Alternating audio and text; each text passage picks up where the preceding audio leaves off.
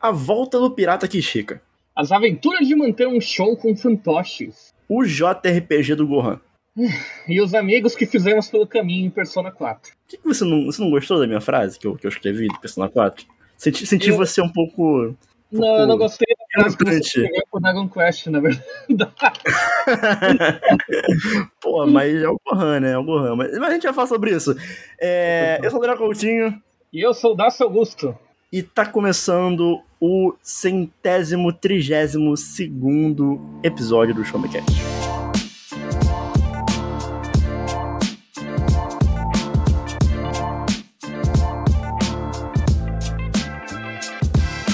a todos, está começando mais um episódio do Show Me Cast, o seu podcast de informação, tecnologia, jogos, filmes, séries e muito mais. Meu nome é Daniel Coutinho e comigo hoje, Dácio Augusto. Olá, Dácio. Nossa, né? Uau, um convidado novo. Yeah! Um convidado, Que, é, caramba. que programa variado. Quem diria? Quem diria? É. Quem poderia imaginar? E, Dácio, é, primeiro eu queria saber como é que tá, né? Sempre, sempre, sempre bom perguntar. É, a gente normalmente não recebe um tudo bem como resposta, a gente sempre tem algum, alguma ponderação, mas acho que no geral tudo bem, né? Cara, tá tranquilo. Eu não tenho muito o que comentar, não. Graças a O Deus Big, aí. o- o Big Brother tá bom, né? Cara, quem diria que Fred Nicasso saindo ia deixar outras narrativas florescerem e um Coringa. V- vamos, vamos no finalzinho falar rapidinho do Big Brother, no episódio de hoje? A gente, Vamos, a gente vamos. prometeu que a gente faria um checkpoint de Big Brother, até agora a gente não fez. Até porque não tinha muita coisa relevante pra falar, mas eu acho que agora a gente pode. A gente pode. Se der um tempinho, a gente fala ali rapidinho, uns 5 minutinhos sobre ele. Tranquilo. Vamos lá. Mas, por que, que a gente quer falar de Big Brother? Porque hoje a gente vai falar sobre o que a gente tem acompanhado, né? Seja aí videogame, seja filme, seja série, seja livro, seja o que a gente quiser. E lembrando que o Showmecast é um podcast do portal Showmetech, então você acessa lá em www.showmetech.com.br para ficar por dentro de todas as informações e notícias envolvendo esses temas. Então bora, Dácio, vamos que tá começando o Showmecast de número 132. Vamos lá, pô. Já pensou se você falar, não, vamos não. Vou não, vou não. Vai, vai, vai você, vai você, vai você. Vai lá, vai lá, então eu saio do episódio, tá ligado? tipo, vamos pro show do cast, você fala, vai lá, vai lá, vai lá, vai lá, vai lá, vai lá, Vai vou lá, não. vai lá, já- já vou, já vou, fica tranquilo. Mó preguiça. Já já vou aí. Tranquilo aí. Espera, tá? A qualquer momento.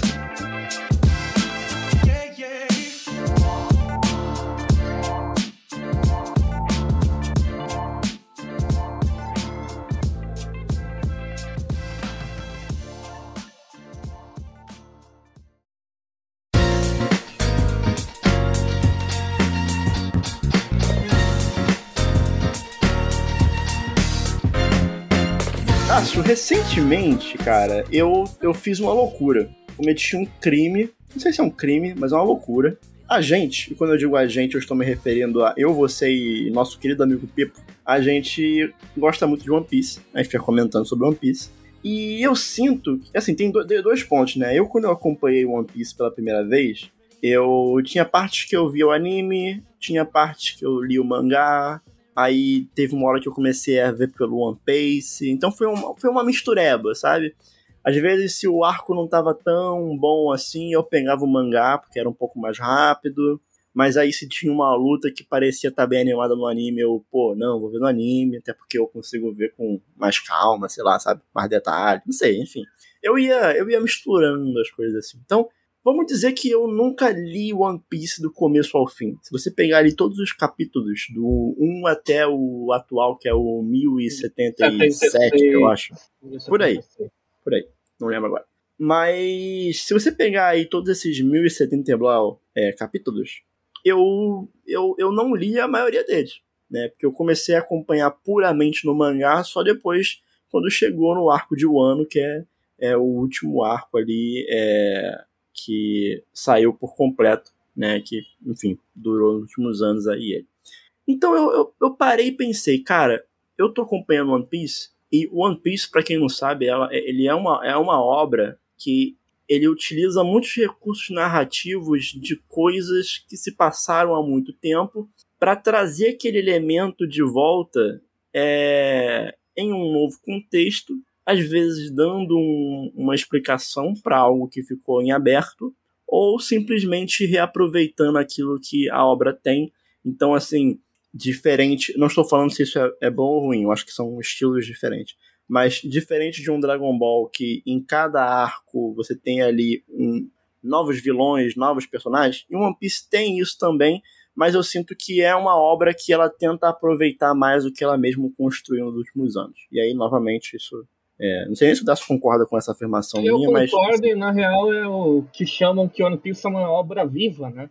É, Porque é, é, tudo que existe nela, ela vai de alguma forma ramificando e tendo consequências em tudo, assim. Sim. Então, assim, como tudo tem consequência e todas as coisas que aconteceram no passado, ela em algum momento acaba voltando, e aí é isso que a gente chama de foreshadowing, né? Que é justamente esse termo, é um, um conceito que ele utiliza algo que foi apresentado no passado, já dando dicas de algo que vai acontecer futuramente na obra, né? Então, eu sinto que isso tudo me fez tomar a decisão de reler One Piece. E aí eu não sei nem se é o correto reler, porque, como eu disse, eu tô olhando pela primeira vez muita coisa. Então, assim, eu decidi que eu vou ler One Piece tudo, entendeu? Do, do capítulo 1 até o capítulo atual, né? E aí, assim, eu tomei essa decisão justamente porque são muitos personagens, são muitos acontecimentos, é muita coisa. Então eu sinto que, lendo de novo, já sabendo o que vai acontecer no futuro, eu consigo aproveitar um outro lado da obra, que é o que tem acontecido. Né? Eu acredito, o, o, o provavelmente vai comentar isso, mas ele tem acompanhado com o irmão dele, acredito que ele tenha, esteja tendo a mesma experiência, né? De tipo, ver coisas ali que você não pegou na primeira vez que você viu, mas que já estava lá, né? Acontece uhum. isso também. Acontece bastante, eu acho que logo no comecinho, né, tem um, um, um, dos negócios mais gritantes que é a citação ao Jinbe, né? Sim, e sim, sim. Eu te falo assim que nas minhas várias experiências com One Piece, eu só fui notar quando eu tava assistindo com meu irmão mesmo. Uhum, e, uhum. e, que não é só a citação ao Jinbe, mas sim o que, que ele fez para virar um, um corsário, né? Um barra Shibukai. Uhum. Que é meio assustador que, tipo, são 14 anos antes. Sim, sim, sim. Esse é, pô, bizarro. E aí você pega o caso do Jinbei, por exemplo, a primeira vez que você ouve o nome Jinbei, isso não dá importância, porque, pô, é um cara que a gente não sabe quem é, sabe? E depois ele vai vir ser importante na, na série. Então, eu, eu, eu decidi começar a ler One Piece, e aí eu queria falar brevemente aqui, óbvio que não vai ser um, uma análise, até porque é, daí é para fazer um podcast para cada arco, né, basicamente. É, mas eu, eu, por enquanto, eu, eu li é, Romance Down, que é o primeiro arco, né, que é bem curto, mas gostei muito mais dele no mangá do que o que eu me lembrava do anime. É, primeiro que tem uma grande mudança, primeiro, a gente não vai falar com spoilers aqui e também vamos tentar sempre contextualizar para quem não, não acompanha a obra. Mas no primeiro capítulo, o primeiro capítulo do mangá é um capítulo muito icônico que conta basicamente a história do protagonista, o Luffy, criança, e assim, é meio que a, a origem dele, sabe? E, e aí, cara, é, no anime eles tentam modificar um pouco isso, sendo que eles já apresentam o Luffy, é, não vou falar adulto, né, mas já mais velho, e depois... Luffy a gente acompanha mesmo, né? Isso. E aí depois eles trazem esse, esse primeiro capítulo do mangá como um flashback, né? No episódio e eu achei muito 6, mais... eu acho. É, né? Eu achei, achei que até demorasse um pouco mais. Mas eu sinto que o começo do anime ele é um pouco mais lento, né? E, cara, lendo o mangá é tudo muito rápido, sabe? Tipo assim, eu lembro que eu, eu comecei a ler, comecei a comentar com o Daço, e eu acho que, sei lá, no capítulo 3 já tem o Zoro. Sim. No capítulo, sei lá, 5, 6 já tem a Nami. No capítulo, sabe? É, é tudo muito, muito. É, é tudo muito redondinho, sabe? É. Uhum. E, e, aí cai por terra aquele argumento de que ah, o fã de One Piece fala que a obra fica boa depois do capítulo. Não! O primeiro capítulo de One Piece é um dos melhores capítulos de One Piece, sabe? Sim. É, então, cara, One Piece ele é muito bom desde o começo. E aí esse arco de Romance Down, ele é muito bom. Porque ele vai meio que ser a primeira aventura do Luffy contra um vilão chamado Buggy, que é um cara que ele é muito importante na obra e ele vai vai aparecer em vários momentos. Ele é um personagem icônico. E eu gosto muito como as lutas, né, nesse começo de One Piece, e principalmente aqui em Romance Town, elas têm um ar muito mais leve. É muito mais o Luffy se divertindo com as batalhas e, e muitos momentos de comédia, porque o One Piece eu acho que, é, acima de tudo, ele é um mangá de comédia, sabe? Você tem que comprar a comédia dele para você gostar. Se você achar bobo, se você ah, não, eu quero um bagulho sério, eu gosto de Bleach, eu quero um bagulho que é serião, eu sou adulto. Então, não é One Piece, né? Então, é... Mas, cara, o Romance Down, gostei muito. É... A batalha, pô, a batalha contra o Bug é tipo assim, o Bug ele tem o poder de dividir o próprio corpo em várias partes. Então, pô, tem um momento que o Luffy pega o pé do Bug e faz cosquinha, tá ligado? Sim. E isso desmonta ele, Sim. tá ligado? Tipo assim, ele, é incrível. quando eu digo pego, e quando eu digo pega o pé, não é pega o. Ele literalmente pega só o pé, entendeu? E Sim. faz cosquinha, tá ligado? Então, tipo, cara, é, é um negócio que a gente é, acaba, sem entrar em spoilers, mas a gente tá voltando a ver um pouco mais agora no mangá. É interessante, na real, porque a gente entende daí que, assim, o, argumento que eu Piece é chato é, antes de um certo ponto, na verdade, eu só acho que é uma defesa de um pessoal que está esperando um Dragon Ball pro momento que One Piece é vida mais Dragon Ball. E eu entendo em parte isso, porque realmente tem um pessoal que não gosta né, de comédia e tal, mas eu acho que o mais interessante em tudo isso é, como você disse que a gente está voltando a ver um pouco, é entender que, pelo menos eu acredito, né? Pode ser um, algo completamente diferente, na verdade. Mas que o Oda, que é o autor do One Piece, na verdade teve que se entregar a certas coisas ou padrões do Shonen para conseguir sobreviver mais. E agora que ele já está numa posição absurda, ele pode finalmente voltar para o que ele realmente quer, né? Sim, sim. E eu sinto que é um, isso acaba sendo um problema estrutural em algumas, alguns arcos, principalmente no, no, na. Não vou dizer o que divide a obra, mas na primeira metade da obra, né? Digamos uhum. assim, o Dácio entendeu o que eu quis dizer. Mas, por exemplo, uma das sagas que todo mundo gosta muito, que é Water Seven, né? a parte de Ennis Lobby ela é muito boa. Mas quando começam as lutas de fato, eu não sou um dos maiores fãs, não, sabe? Eu acho que, assim, se a gente fizer uma tier list de todos os arcos de One Piece, a gente já fez, inclusive, no nosso grupo ali, é, eu coloco o Ennis Lobby lá, lá no topo, lá em cima.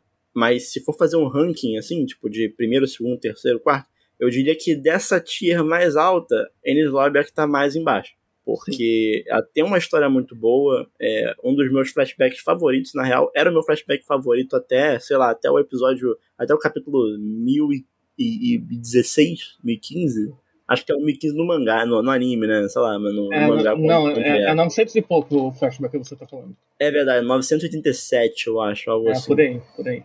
E então, assim, por muito tempo foi uma das minhas histórias favoritas de, né, de, de One Piece. Né? Eu acho que, acho que esse, junto com o do, o do Lau lá, do, do Flamengo também, que é muito bom também. Né? E, e, tem o do, do Luffy com né, criancinha também, que é muito bom com, com os irmãos. é, tem Mas muito, é muito bom.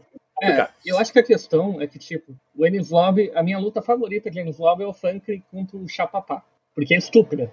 E fica muito essa energia, porque você vê que o Oda é muito mais confortável em escrevendo algo engraçado do que não. É tipo o Luffy balão contra o Crocodile, sabe? Aquilo é incrível. Vai se fuder, aquilo é uhum. é incrível. Absurdo. E daí quando é a luta final ali, etc. mesmo, entre os dois, é legal, mas não é incrível. E eu acho que é muito isso. Só que ao mesmo tempo fica um elogio pro Oda, né? Mais um dos milhares que a gente adora. Eu acho que na segunda metade da série, digamos assim, ele conseguiu melhorar muito mais. E as lutas são empolgantes mesmo quando ele não consegue trabalhar um pouco de humor nelas. Sim. Eu, estruturalmente, eu gosto muito mais da segunda metade da obra. Por mais que. É, acho que se a gente for fazer ali um top 10 de partes icônicas, acho que, sei lá, a, a maioria vai estar tá ali na primeira metade e o ano, né? Eu acho que o ano tem tantas partes icônicas quanto o resto do, do mangá inteiro. Sim, o ano ele perde a mão um pouquinho em icônico. É, é bizarro. O ano é, o ano é bizarro. É, todo capítulo é uma página dupla. Mas, enfim, Romance Down, cara, gostei muito. É muito mais legal do que eu lembrava. Aí agora, só falar brevemente aqui do resto, porque, né, como eu disse, segue uma, entre aspas, é, certa estrutura, né? E. E na verdade, na verdade eu, eu, eu me confundi, né? Na verdade, é, a batalha contra o Bug é já em Orange Town, né? É, Romance, Down, Romance Down mesmo como arco é só o comecinho do comecinho ali, é tipo é, é, é o primeiro capítulo, que é um capítulo um pouco maior, é... e o Luffy partindo para a aventura dele, né? É basicamente só só esse comecinho aí que que é Romance Down. Então, o que eu falei aqui ignora e é para Orange Town, né? Tem essa primeira batalha dele. Depois entra a parte de Syrup Village, né, que é a parte que entra o Usopp, né? Lembrando que já em Orange Town, é, Orange Town e Romance Down já. Não, cara, olha só, tá aí. Mas eu, eu esqueci de novo. Eu, eu, pulei um detalhe de novo. Por isso que é importante. Tem todo o arco ali do, do Zoro, que tá em Romance Town. Sim que é ele enfrentando ali. Porque é muito legal esse começo do, do, né, do, do One Piece, né? Que começa com ele enfrentando um cara ali da, num local específico, no quartel, depois é num bairro, depois é uma cidade inteira. Sim. Entendeu? E depois é tipo uma vila com. Até chegar no Arlon Park, que é tipo, sei lá, um conjunto de, de cidades ali, de coisas. Um arquipélago quase. Então, é um bom escalonamento e a partir dali começa a ficar o geral, né? Logtown é Sim. Logtown inteira, etc.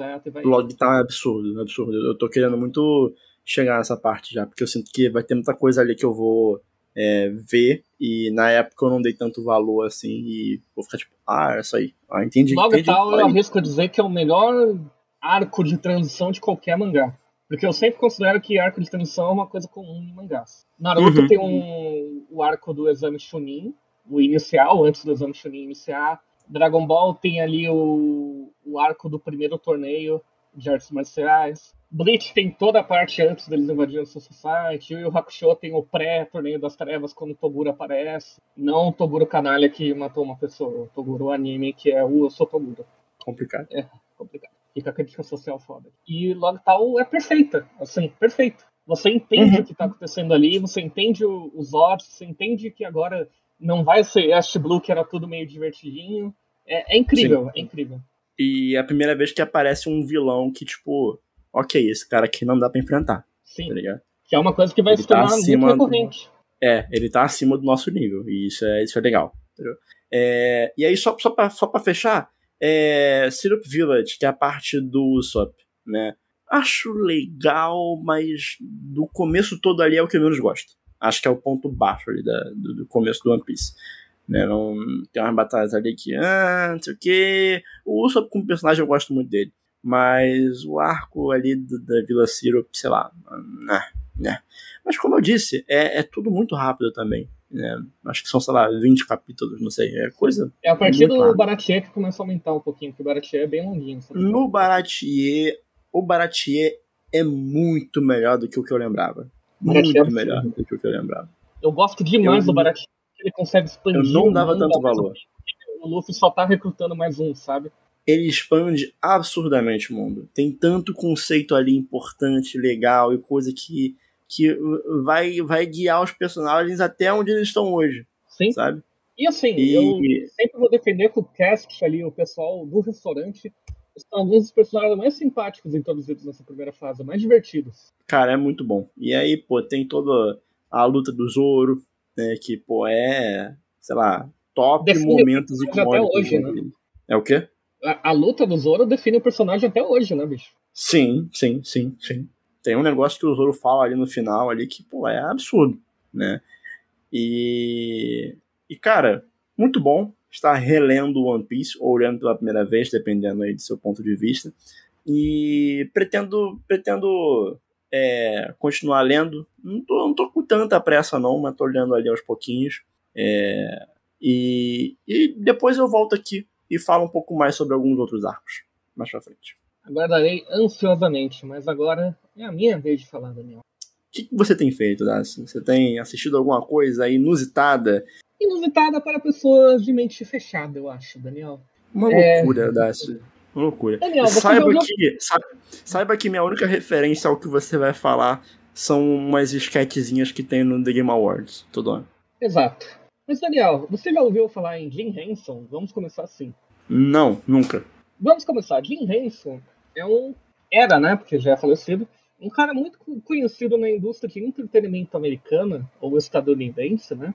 Vou criar fantoches extremamente bem animados, com movimentos perfeitos e incríveis. Yoda é dele, tá? O Yoda do episódio 5.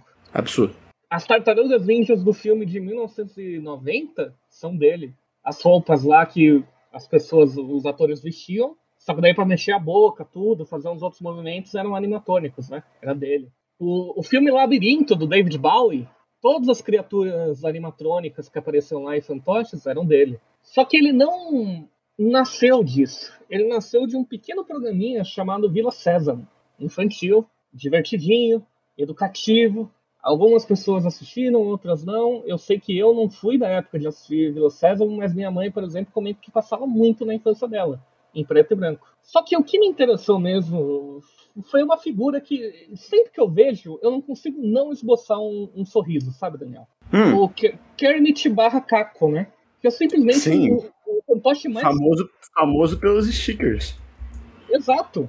E, cara. Você ele é mais stickers. Eu acho que ele é o cara mais. Você olha para ele e você pensa, caralho, esse cara deve... tem uma cara de filho da puta, não sei definir. É um psicopata. Sim. E daí. E, bicho, eu fui procurar as origens dele porque, sei lá, me dá na telha. E eu simplesmente encontrei no Disney Plus o show dos Muppets, de 1970. E eu comecei a assistir, Daniel. Pô, é incrível, Dácio. Incrível. e, bicho, é absurdo de bom.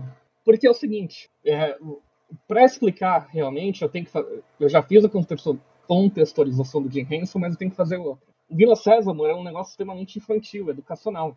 Fez ele ficar famoso, mas fez todo mundo que trabalhava com ele e ele ser considerado um pessoal voltado ao público infantil. E eles não queriam ficar com essa taxa, com essa, né, com essa marca. Então, o show dos Muppets, o que, que é? É um programa ainda para toda a família, mas pensa nos Simpsons. São fantoches que já trabalham de um, com uns negócios mais pesados. Porque, por exemplo, eu não achei no Disney Plus, mas o primeiro programa real desses Muppets com Caco, o nome é The Muppets Sex and Violence. E daí, bicho, e a premissa é impressionante assim do show dos Muppets. O Caco barra Kermit, eu vou ficar chamando de Caco porque eu sou brasileiro. É, o Caco é meio que o showrunner do show dos Muppets. E ele fica todo episódio lá tentando fazer o show funcionar bem. Ele é o apresentador, tudo, só que daí ele tem que combinar com os outros Muppets, etc. Tem o Muppet que faz o stand-up dele, tem a esposa dele que é a Miss Pig, que tem que ficar. Ele sempre tem que controlar porque sempre quer roubar o spotlight. E a premissa parece boba. Mas daí você vai vendo as piadas são extremamente aquelas que são engraçadas para uma criança, mas tem um subtexto adulto que você fica, puta que pariu, genial. E não é sendo explícito, sabe? Não é sendo vulgar. É um negócio é um com classe. Família dinossauro. Isso, exato. Perfeito, que também é do Jim Henson. Incrível. É... Bicho, daí a forma que vão criando as storylines, as narrativas, as formas que eles vão conversando, a atuação a, voz do, do Caco em inglês é um negócio absurdo. Absurdo. Que para mim tá no mesmo nível da voz do Pato Donald. Ele fala uma voz meio. Eu não consigo imitar. Eu não tenho como imitar. Eu, eu sou um merda. E o Jim Henson é incrível. E. E, bicho, é tudo funcionando tão bem. E aqueles fantochezinhos andando do, do jeito mais estúpido. Você sabe que é um fantoche. Daí eu acho que ajuda no humor. Porque, cara, o Caco tem uma cara de psicopata absurda. Daí tem um ursinho que conta stand-up. Daí tem dois velhos que são fantoches que estão na plateia e ficam criticando o show toda hora.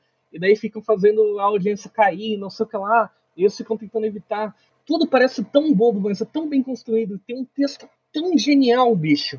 Que, cara, eu, eu tô embasbacado porque eu já gosto de umas coisas antigas, de umas coisas diferentes. Tokusatsu, né, no Japão, não sei o que lá, blá blá. Mas Muppet não é um, um nicho, sabe? É, é, é, genuinamente um programa engraçado, divertido, que eu totalmente enxergaria eu assistindo pequeno com meus pais e eu rindo de uma coisa e meus pais rindo de outra na mesma piada, sabe? Igual faziam com Simpsons. Uhum, uhum para mim, é o ápice do bom humor estadunidense. Isso. Eu gosto do South Park, que é muito vulgar, mas eu não acho ele o ápice. Eu acho que os Simpsons e os outros conseguem criar umas coisas bem melhores, uma certa classe. Porque eu acho que o humor bem feito tem essa classe.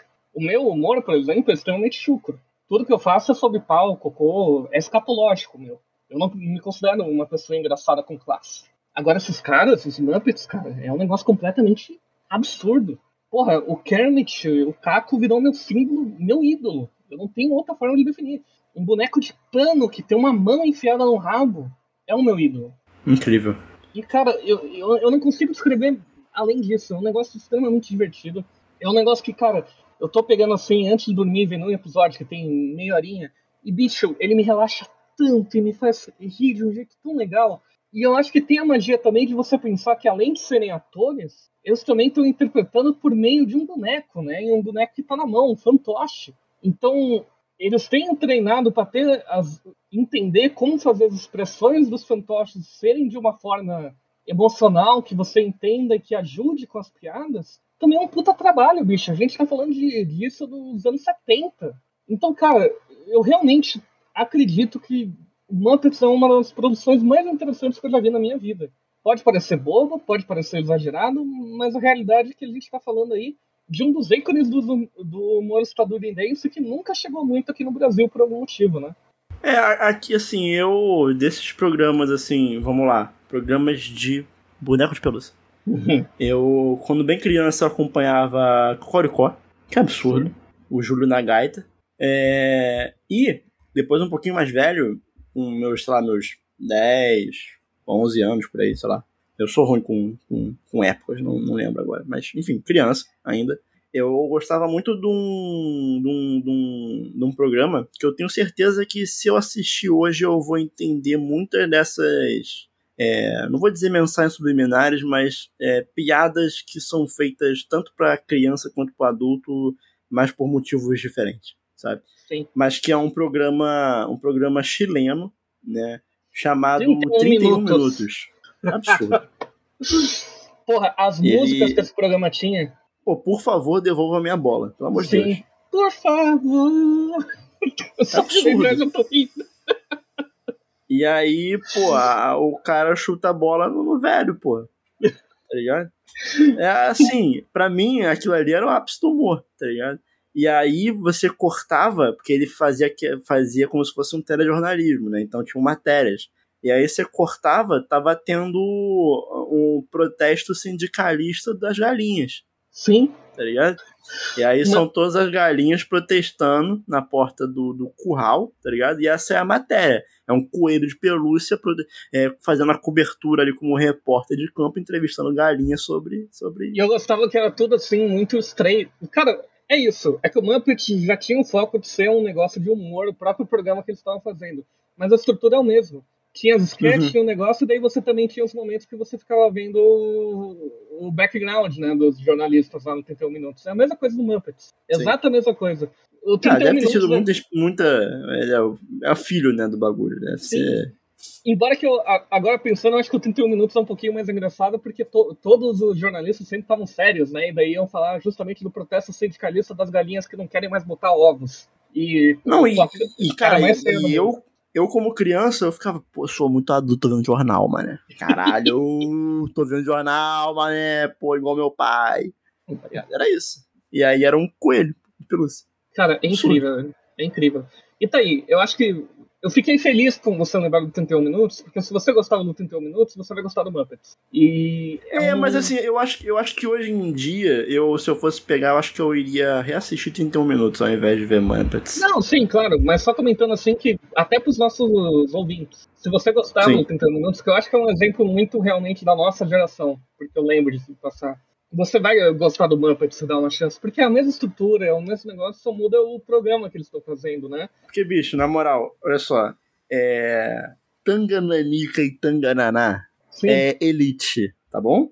Absurdo, Cara, absurdo. Dançando sem César, que é porra. simplesmente uma galera que, porra, odeia o César. O César é um chato do caralho. E aí, porra, eles estão felizes porque eles, porra, deram, deram perdido no César e estão dançando sem o César. Tá ligado? Caralho, você tem noção disso? Pô, eu acabei de é procurar absurdo. as músicas ali e tem uma música da seguinte banda: Joey Pino e The Maníaco Depressivos. Eu opino. Porra. Absurdo. Que isso, cara? Meu equilíbrio espiritual. E vou te falar, tem uma música que é muito boa, chamada Lala. Que a música é só Lala. Lala. Tipo assim, tem uma musiquinha, tem um ritmo lá, um negocinho, daqui a pouco o boneco fala Lala. E aí continua. Musiquinha, musiquinha, musiquinha, musiquinha, musiquinha, musiquinha. Aí o boneco fala Lala. E é só isso, a música inteira. É incrível, velho. Porra, meu Deus do céu. Cara, absurdo. Muito eu bom. só de ver aqui os fantoches eu já tô feliz. Eles têm bem menos qualidade do que os de Muppets, obviamente. Um é literalmente uma meia com dois salários. Mas eu acho que isso é um ponto positivo pro 31 Sim. minutos. Porra, mas Cara, eu não aguentei, entrei no pé pilota. Senhora, devolva minha bola, por favor. Eu não tô aguentando, não. Pô. Eu vou te falar, vou te falar, no YouTube, no YouTube tem todos os episódios, é, tanto no original, é, em espanhol, quanto em português dublado. Tá Porra. tudo no YouTube. Todos os episódios, todas as músicas, tem um canal oficial 31 minutos em português. Então cara, é isso, cara. Coisa incrível, é isso. coisa incrível. Obrigado, obrigado. É isso, gente. Tamo fantoches, aí. fantoches. Fantoches absurdo. É... Mas é... o que não são fantoches, mas também são bonecos bonitinhos. Que eu tô tentando fazer um gancho aqui, mas eu não vou conseguir, então eu vou desistir, tá? Eu tô jogando Persona 4 Golden. É... é... na, na real, né?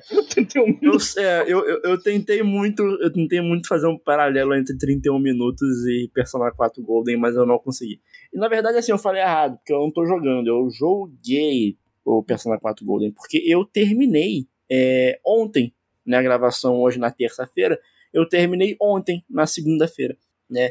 E, cara, vamos lá, eu queria só falar brevemente aqui, porque pode ter gente aí, hoje em dia já é um pouco mais difícil, mas com certeza na época do, na época do lançamento do Persona 4 era um negócio um pouco mais normal, é, mas tem gente que talvez não saiba o que, que é Persona tá ligado? Tipo assim, o conceito por trás de Persona. Até porque esse podcast aqui não é um podcast sobre jogos, então é, quem tá acompanhando a gente aqui nem sempre é tão ligada em videogame, então pode ser que, assim, é, por mais que dentro do mundo da galera ali dos jogos, Persona já seja um bagulho que se popularizou muito, é, principalmente depois do 5, mas eu acho que é, é para um público geral ainda é um, um bagulho um pouco nichado. Né? Então, o que é Persona? Persona ele é um, ele é um JRPG, né, um RPG japonês, que ele é spin-off de uma outra série, né, de Shin Megami Tensei, que por sua vez também é um spin-off de outra série chamada Digital Devil Saga, que por sua vez vem de, de livro, enfim, é, é, é, é muitas camadas. Uau. Muitas camadas, muitas camadas. E aí, o que, que, consiste no Persona, né? Ele é um jogo que. Eu, e aí, eu tô falando aqui especificamente do 3, 4 e 5. O 1 e o 2 ele seguem uma estrutura um pouco mais diferente. Mas o Persona, falando aqui do 4, né, que é o que eu vou falar hoje, ele é um jogo que ele tem elementos de RPG com batalhas e sistemas de combate e, e, e, e bônus de efeitos e habilidades e designs e designs, designs, ao mesmo tempo que ele é um jogo que te coloca para viver durante um ano no papel de um personagem que tá chegando numa cidade que ele não morava e vai conhecer todo mundo naquela região e o jogo um ano no jogo, você... tá, gente? não é um ano da sua vida, não. Só. Ah, é. é mas assim, dependendo do seu ritmo de é. jogo, porque é um jogo grande, bem grande, muito grande. É...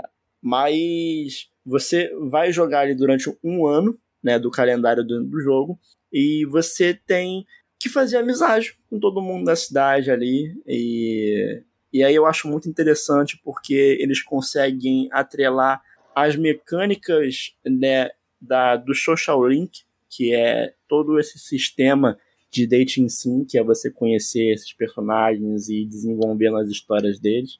Eles conseguem atrelar muito essas mecânicas com o gameplay. Então, por mais que o jogo te coloque uma situação é, onde você tenha que se preocupar é, preferencialmente com a parte de combate, Tipo, ah, o mundo vai acabar, vai lá matar o cara. Ainda assim, você dá importância para a parte de social link, é, de social link e de conhecer gente, porque sempre tem ali umas integrações. Eu vou explicar um pouquinho melhor. Mas a história do Persona 4 Golden, ela consiste né, nesse personagem chegando numa cidade nova no interior do Japão. Isso é importante dizer, porque o jogo se passa numa cidade pequena. E logo no acho que no primeiro, no primeiro, nos primeiros dias de aula acontece um assassinato muito bizarro. Que uma pessoa aparece de ponta cabeça numa antena de televisão e você não sabe como aconteceu aquilo, a polícia tenta pesquisar o local do crime e não acha nada, não acha nem a causa da morte da pessoa. Não dá nem pra saber do que, que ela morreu. Ela só apareceu morta na antena, o que é um bagulho bizarro. E aí, enfim, passa-se uns dias, acontece uma outra morte. Né? Então, vocês começam, você e seus amiguinhos ali que você começa a fazer na escola começam a achar uma situação meio esquisita, vão investigar, vão procurar saber, e aí acaba que você. É, o que eu vou falar agora pode parecer muito esquisito para quem não jogou o jogo, ou quem não sabe o que é o jogo, mas você e seus amigos entram na televisão. Né? E aí, dentro da televisão, você tem todo um mundo paralelo que aí mais para frente no jogo você vai entender melhor o significado daquele mundo, o que é aquele mundo, mas ele basicamente é onde ocorre a parte de combate do jogo. Então o jogo ele fica bem divididinho entre o mundo real, onde você vai viver sua vida normal, e o mundo dentro da televisão, onde você vai fazer o combate, né? E vai, enfim, fazer as missões e derrotar os chefes e as dungeons, e, enfim, toda essa parte. E aí, é... a história basicamente ela vai se passando ali durante o tempo, e aí é... eu não vou explicar, porque eu também acho legal as pessoas descobrirem, mas os protagonistas descobrem que eles têm a habilidade né, de lutar dentro desse mundo da televisão e salvar pessoas que estão lá dentro e podem acabar morrendo, né, e acabar indo parar é, nas páginas de jornal aí para poder porque, porque morreu, né? Mas os protagonistas eles são pessoas especiais porque eles conseguem invocar um negócio chamado persona. E aí, assim, se eu for entrar aqui no detalhe, eu poderia falar por muito tempo sobre persona, que também o Dácio gosta muito, eu sei que ele tem muita coisa a falar. Assim, Mas... a gente tá em psicologia junguiana e vamos com calma, né? É, não, bizarro. Porque assim, o jogo ele, ele tem muito simbolismo, então tudo nele vai fazer sentido. Então, os personagens eles lutam com personas, eles desenvolvem as suas personalidades a partir do social link, que quando fortalece, fortalece a sua persona, que também, além de ser uma faceta da própria pessoa, uma imagem que a pessoa transparece para o mundo, dependendo da sua contextualização social, também é o personagem que ele invoca como se fosse um Pokémon dentro da parte né, de gameplay, que cada um dos personagens da party vai ter sua própria persona, mas o protagonista ele vai ser um recipiente vazio que pode receber diversas personas. E aí essa é a grande graça do jogo, é você ir lutando, capturando personas, e aí você vai desenvolvendo os relacionamentos com seus amigos, aumentando os seus pontos de social link. E assim, tudo isso que eu tô falando, quando colocado assim, parece muito complicado, parece muita coisa, parece que você não vai dar conta, ainda mais porque o jogo ele tem um sistema lá de passagem de tempo e você precisa fazer as coisas até um prazo específico. Na primeira vez que eu fui jogar Persona 5, eu achei que isso ia me causar uma certa ansiedade, Acabou que não, porque a forma como o jogo faz isso, da passagem do tempo e da administração gerenciamento das suas atividades, é bem natural e é pouco punitivo, na verdade. Né? Obviamente que a primeira vez que você for jogar, você não vai conseguir otimizar, você não vai conseguir, às vezes, fazer todos os social links, você não vai conseguir fazer todas as atividades, mas dá para jogar tranquilamente, não precisa se preocupar com isso. Né? Então, o jogo ele consegue mesclar muito bem as mecânicas, tanto de luta quanto de relacionamento, e Aí, dando minha opinião aqui sobre o jogo, porque o que eu tô falando eu já sabia, porque eu já tinha jogado Persona 5, né? Então, essa está sendo a minha segunda experiência com Persona. Eu tentei jogar o primeiro, não curti muito, mas joguei até um certo ponto que eu queria conhecer. Fui pro 4, agora depois eu vou pro 3, mas não agora, depois, mas daqui a uns meses. Tem que dar um tempinho para dar uma, uma digerida. Mas gostei muito. É, ele tem muita coisa em comum com Persona 5, e aí eu vou comparar de uma forma muito esquisita, como se o Persona 4 tivesse saído depois, né? Mas ele tem muita coisa que ele é muito parecido com o 5. E aí, de novo, né? Na verdade é o contrário. Mas ele tem uma pegada diferente, né? Ele foca muito mais nas pessoas, né? As histórias do Persona 5, elas falam muito sobre a sociedade. As histórias de Persona 4 falam muito sobre os indivíduos. Né? E juntamente a isso, a gente tem uma história que se passa numa cidade pequena. Então, isso tudo faz com que seja um jogo muito mais é, pessoal do que um comentário é, social, né? que é o caso do 5. Então, eu gosto muito como ele tem ali similaridades e coisas diferentes. Eu não sei dizer se ele é melhor que o 5, na minha opinião. Eu acho que também tem muito do fator de que, pô, o Persona 5 foi o primeiro que eu joguei, então tudo dali era muito novidade, então teve um impacto muito maior para mim. mas eu sinto que ele é um jogo muito, muito bom. E eu diria que pela, pela temática e pela forma como ele aborda os temas, ele é uma ótima porta de entrada até para quem não gosta ou não conhece muito JRPG, sabe? Eu concordo, eu concordo. Eu acho que ele é uma boa aula. O sistema de turnos dele não conta com alguma espécie de active time, né? Mas conta com um sistema de press turn. Eu não lembro como é no Persona 4 o nome. Mas é, é bem... press turn, é press turn. É press turn já também. É, é só não tem o Baton Pass. Sim, mas ele é bem interessante também para você entender que JRPG é muito um jogo de pedra, papel, tesoura. Eu acho que ele e Pokémon, na real, são os dois melhores introduções da JRPG assim possíveis. É, e aí, assim, só para não deixar agora nesse momento os fãs de Shin Megami Tensei é, urrando de dor, é, aí quando a gente fala de sistemas de combate, é, a gente está falando de Persona e Shin Megami Tensei também, porque esses sistemas todos vieram de SMT, que não é o Shumitech. Mas o, a gente vai ser sincero aqui, o Shin Megami Tensei é muito menos convidativo, porque ele é brutal. Você tem que já ter sim, uma maestria aspas, do sistema para entender. O Persona te faz acompanhar a partir do 4, que é o 3 é brutal. Mas a partir do 4 especificamente, ele te faz baby steps, né, steps, né? E descobrindo aos poucos como, como ocorre a importância de grindar em alguns momentos só para passar com mais tranquilidade, mas também não é necessário. Você pode se colocar um desafio maior e assim por diante. Mas é isso. Persona 4 Golden foi uma experiência muito boa. Eu pô, me diverti muito. Eu acho que a pare ali, os amigos que a gente, a gente encontra no caminho, é, do 4 eu gostei mais até que do 5.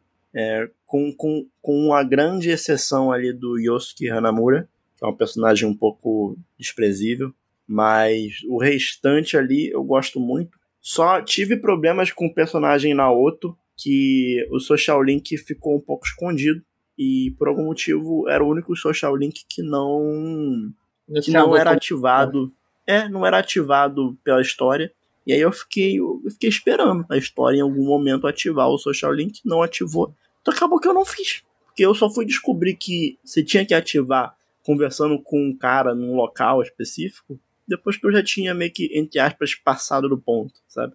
É, o ponto de não volta ali pro final do jogo que torna ele um pouco mais linear. Então, enfim, é, pouquíssimos poréns que eu tenho em relação a esse jogo. Acho que, pô, ele é, ele é uma delícia. Se você não jogou o 5, você pode ir pro 4, que por mais que ele seja um jogo de PS2, ele tá, ele tá redondinho até hoje, sabe? E pensar nele como um jogo de PS2 é um bagulho que explode a minha cabeça, sabe? Porque eu acho que hoje, né? Óbvio que eu, eu preciso pensar nessa afirmação, porque tem toda a questão da memória e a empolgação. Mas eu hoje coloco ele como o melhor jogo de PS2 que eu joguei na minha vida. Né? Rapaz.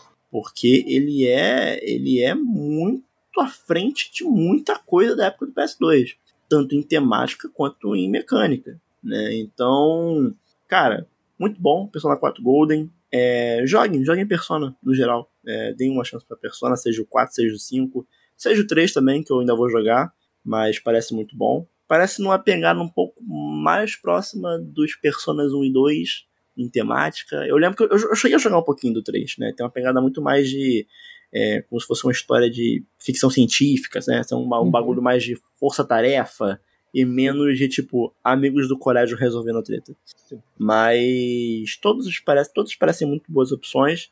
É, só não recomendo começar do Persona 1. Acho que é, é bom fazer um caminho reverso aí. Daniel, posso fazer uma pergunta? Faça. Você acha que Persona 4 é o melhor jogo de Scooby-Doo já feito? Melhor jogo de Scooby-Doo? É. Cara, eu acho. Assim, eu ainda acho que o 5 é melhor. Acho que o 5 é melhor. Mas aí, é, aí é complicado, né? Porque a gente tá comparando um jogo de PS3, PS4 com PS2. É... Se for pensar narrativamente, eu acho que, acho que tem, tem debate. Tem debate para dizer qual que é o melhor.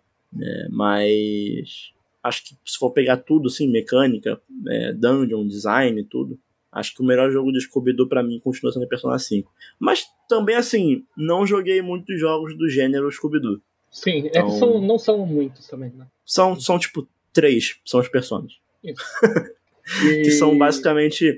É, é, é, porque eu acho que o Persona 5 ele é mais Scooby-Doo do que o 4. Porque o Persona 4 você derrota o vilão e aí você tem uma reflexão da persona e do que ela é e de que devemos encarar os nossos lados ruins como parte. Vilão, né? O Persona 5 você desmascara o vilão e você e o vilão fala se não fossem essas crianças encheridas, sabe? Então, Sim.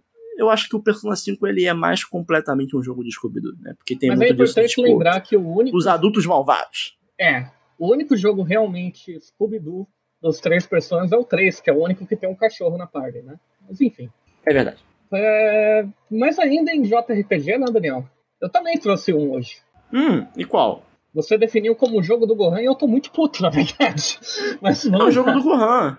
É o jogo do Gohan. Você pode definir todos os personagens humanos de Dragon Quest como algum personagem de Dragon Ball. Tá, tudo bem que o protagonista do Dragon Quest 11 é o Android 17, né? Mas, enfim.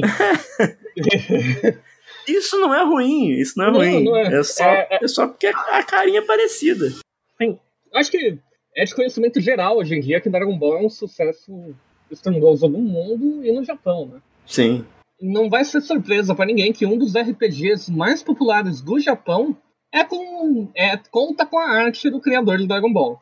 Dragon Quest é literalmente é um, uma obra de três caras, assim falar. Yoji Hori, que é o designer, um cara que eu nem vou citar o nome porque morreu e era um nazista, e o Akira Toriyama, que é o desenhista do Dragon Ball. Só que desses três, é o Akira Toriyama que sempre vendeu o jogo. 100% assim.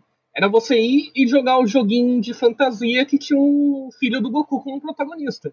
Porque era isso que parecia, sabe? Não tem como. O Daniel brincou, eu fiquei chateado em aspas, mas é isso. O Toriyama tem uma arte muito específica, que eu acho que de artista de mangá hoje em dia, o único que talvez chegue perto dela é o Oda, porque tem também tem uma arte muito específica. E eu tô jogando Dragon Quest 3 no Super Nintendo, no console original mesmo. E bicho, o jogo é extremamente grind, né? Você não ia gostar assim, que você ia ficar é, encontros aleatórios, não sei o que lá, grind, ficar mais forte, ficar duas horas grindando para poder macetar o outro chefe. Mas ele é extremamente charmoso, bicho. Eu não sei definir direito por que isso. É um negócio de você conhecer uma nova vila e ver os habitantes e como cada um parece que tem uma vidinha específica. Eles não estão lá só para virar para você e falar: ou oh, se você comprar tal item, você consegue dar um dano crítico. Eles vão lá e falam: Nossa, estava lavando roupa hoje, mas choveu. E agora minha roupa não está seca. E parece um negócio bobo, mas na real isso ajuda tanto a parecer um mundo vivo, sabe? Que as pessoas estão fazendo coisa, mesmo que você sempre que volte uhum. para aquela vila, o mesmo NPC sempre vire para você e fale: Não, choveu e minha roupa não está limpa. Cara, não importa. É só que ter. A gente gosta, costuma chamar de flavor, né? Esse negocinho, que é um negócio para dar um sabor no, no jogo, para fazer ele ficar com um tom diferente. E no Dragon Quest é tão bem executado, eu acho que ajuda muito também que cada vila tenta ser não só uma vila, mas também meio que uma locação do mundo real. Então tem a vila mais mexicana, tem a vila espanhola, tem a vila que é o próprio Japão, e tudo meio que culturalmente correto, sabe? Então, assim, o jogo você nota que é um jogo dos primórdios do JRPG. Chefes são raros, é muito mais a jornada que você está fazendo. Side quests também são raras, mas ele é tão eu não consigo definir ele como não como se não charmoso e confortável de jogar. E eu acho que é essa sensação que, além da arte do Toriyama, conquistou o Japão e que talvez não tenha conquistado porque os anos 90 do Ocidente foram muito diferentes. Foi muito massa velho, por assim dizer, né? É, uhum. Violência, tudo, etc. E por isso um Final Fantasy VII combina tão mais do que uma jornadinha simples, né? Porque o Dragon Quest é isso, é uma jornada simples de herói. É você partir do ponto A até o B para matar o vilão e explorando tudo que tá entre esse caminho. E eu não cheguei no final ainda, eu tô mais ou menos. Eu diria que eu tô para começar o ato final do jogo. Mas, cara. Vocês eram quais Dragon Quest das hoje? Um, dois, é, cinco, seis, sete, oito, nove e onze. Saquei. Falta o três e quatro. E o dez. Esse jogo vai ter, que, vai ter tipo. Mas é isso, bicho. Como é uma experiência muito agradável e acho que eu tô numa fase que eu tô querendo coisas leves, sabe? Coisas divertidinhas, coisas simples. E o jogo caiu como uma luva, sabe? E é bom quando uma coisa cai como uma luva na fase que você tá. É importante ter isso de vez em quando. Eu, eu recentemente, assim, eu. É, eu acho que eu nem cheguei a falar dele aqui. Eu ia falar, mas não deu tempo. Mas eu joguei o Inazuma Eleven, né? O primeiro. E era bem nessa vibe, sabe? Que, tipo. É, por exemplo, agora. É, inclusive, fica já a dica que. Não sei se mês que vem, se no próximo mês, mas em algum momento eu vou falar de Trails in the Sky. Eu uhum. estou indo jogar Trails in the Sky esperando ter que estudar a geopolítica do país para entender uma guerra milenar. É isso. Essa é, essa é a minha expectativa. Ter que entender a política é, do país vizinho para entender o desenvolvimento do NPC. É, é, isso. É isso que eu quero. Eu tô procurando isso. Tô procurando um bagulho complexo cabeça, sabe? Mas às vezes a gente não quer. Às vezes a gente quer um bagulhinho só pra. Só pra. Tipo assim, eu, eu diria que é, a gente só quer um, um games, sabe? Uhum. Pegar ali, pegar ali, jogar, olhar pra TV e falar, pô, games. Caraca, games. Sabe? Eu acho que Dragon Quest, pô, é um dos jogos que mais tu olha pra TV e fala, pô, games. Sabe? É isso. Isso aqui é, é muito videogame. Pô, eu não sei aqui... se fez sentido. Fez, fez, isso é. Eu, eu vou tentar colocar em palavras aqui. É... Me faltou vocabulário. É, acho que faltou um pouquinho aí. Mas faltou um pouco. Você acha que a síntese do que é a mídia videogame pura é um Dragon Quest, é isso? É isso, é isso. E também é por isso que eu tô. Comecei a jogar o Trails in the Sky e eu tô tipo, porra, é isso aqui, mas isso aqui é videogame também. Porque, sei lá, bicho. Aí eu tô falando mais na questão visual, né? Tá falando isso com os amigos meus hoje. Que, pô, eu, eu olho pra um Trails in the Sky e, pô, bicho, aquele bonequinho cabeçudinho ali, um mapa isométrico, pô, que delícia, pô. Isso me, me encanta muito mais do que um, do que um, pô, ver um gameplay do jogo do Esquadrão Suicida, sabe? Cinematográfico. Oh, yeah. E, sei Sim, lá. É, é. jogo de hominho. É, sei lá, cara, é porque, tipo, nessa época, como a gente ainda tinha uma limitação tecnológica, eu sentia que. É, não vamos entrar nessa discussão, que ela é muito longa. Não dá, não, não, não, dá, não dá tempo. Aqui. Eu já tava preparando. É eu sei, eu, não, é porque eu, eu, sei, eu, sei, que você tem cartas. Você tem cartas pra dar nessa discussão. Você tem, você tem argumentos. Eu, eu concordo com quase todos eles. Eu acho que todos, na real. Acho que eu nunca, nunca discordei de algum. Eu já Mas... tava aqui com o pé no acelerador, tava fazendo. É. Mas eu prezo muito pelos jogos, tanto de hoje, que existem alguns ainda, mas dos antigos, que eles sabem utilizar bem o fato de eles serem um videogame e não tentam emular uma, um outro tipo de arte, né? Então, tipo, ah, estou parecendo um filme, por isso é bom, né? E aí eu, eu falo isso na posição de uma pessoa que é muito, muito fã de Last of Us. Se pegar top 5 das minhas franquias favoritas, né? Porque já, já é uma franquia agora, eu, eu vou ter que botar Last of Us. O fato da gente não ter tempo é. para entrar nessa discussão fez um cigarro se manifestar na minha boca aqui. Porque é a única Exato. forma de eu lidar com isso.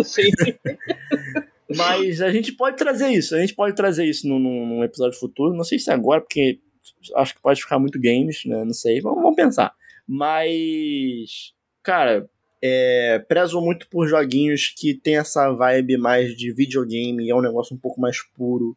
E eles não tentam é, ser um negócio que tenta ir por um caminho que não é, é videogame, sabe? E aí, e, aí, e aí ficou questão de opinião, né? Porque não quer dizer que seja bom ou ruim. É mais uma questão de que é bom que existam ainda jogos assim. Beleza. Mas é isso. É isso. Mas ainda é... temos um jogo para comentar rapidamente, né, Daniel? Vamos, verdade, eu tava esquecendo disso, mas vamos falar do Big Brother é, uhum. rapidinho. Dácio, me explica o que está acontecendo, porque eu vou ser bem sincero com você, cara. Eu comecei a acompanhar Big Brother, é, tava chato, não tava legal. Aí eu não tô com tanto tempo assim disponível, tanto que eu levei dois meses para conseguir zerar a Persona 4. Então eu, eu tenho que pegar meu tempo livre de entretenimento e escolher exatamente o que eu quero é, usar o verbo aqui, consumir. Mas eu olhei pro Big Brother e eu pensei, cara, hum, sei lá, acho que esse ano não vai rolar muito não. E aí ontem, é, da gravação desse, desse episódio, é o caos. O que tá acontecendo dessa? É, cara, esse Big, Big Brother, na verdade, pode ser dividido em duas fases que contam com Freds como os grandes né, símbolos. A primeira fase, que a gente já comentou aqui em algum momento, foi do Fred Nicásio, né? E trazendo o prefixo ácio para a grande tela, né? para a TV de milhares de brasileiros, ele simplesmente distorceu a realidade para que todo mundo achasse que ele fosse correto ali. Ele tinha um poder muito mágico com as palavras, que assim, é impressionante, só que infelizmente, uma hora não colou mais, ele foi pro paredão e foi eliminado. Para muitos, por conta desse poder dele com as palavras, o BBB ia morrer depois que ele saísse, porque simplesmente parecia que tudo estava girando em torno dele. Mas aconteceu uma coisa que a, a gente não esperava que fosse acontecer considerando os anos de BBB. No momento que o Nicasso saiu, outras narrativas começaram a florescer. Porque quando não tem mais o foco, você espera que a coisa fique né, desfocada. Ah, mas no caso do BBB 23, o que aconteceu foi o contrário. Simplesmente ele entrou numa marcha absurda. E o mais surpreendente de tudo é que um personagem que já estava se mostrando interessante na época do Nicásio, o Ricardo Alface, o skatista, continua tendo coisas interessantes. Mas o, o que realmente aconteceu de mais chocante foi que o outro Fred que tá no programa, o Fred dos Impedidos, que honestamente, desde que ele entrou não dava nada, eu achava que ele ia ficar de boaça até cair no paredão e ser eliminado porque não fez porra nenhuma. O Fred não só fez coisas, como começou a gerar atritos, etc., como o Fred coringou. E, cara, não há coisa melhor para um BBB do que um participante coringar. É um, é um, é um negócio tão satisfatório, bicho. Tão, tão catártico, assim, de ver o cara que é simplesmente considerado a pessoa mais gente boa da internet brasileira, possivelmente, de produção de conteúdo, simplesmente surtar e começar a falar que um cara é um traidor, um filho da puta que ele vai se ver com o público é tipo alguém tirar a Monja Coen do sério, né? Sim. O, o cara virar e simplesmente, olha o que vocês estão fazendo comigo! E, cara, e o caos completo. Eu acho que essa madrugada foram umas quatro horas de briga totalmente equivocada de todos os lados. E é tão bom isso, bicho. É isso que eu quero de reality. Eu quero pessoas Sabe o que eu peguei?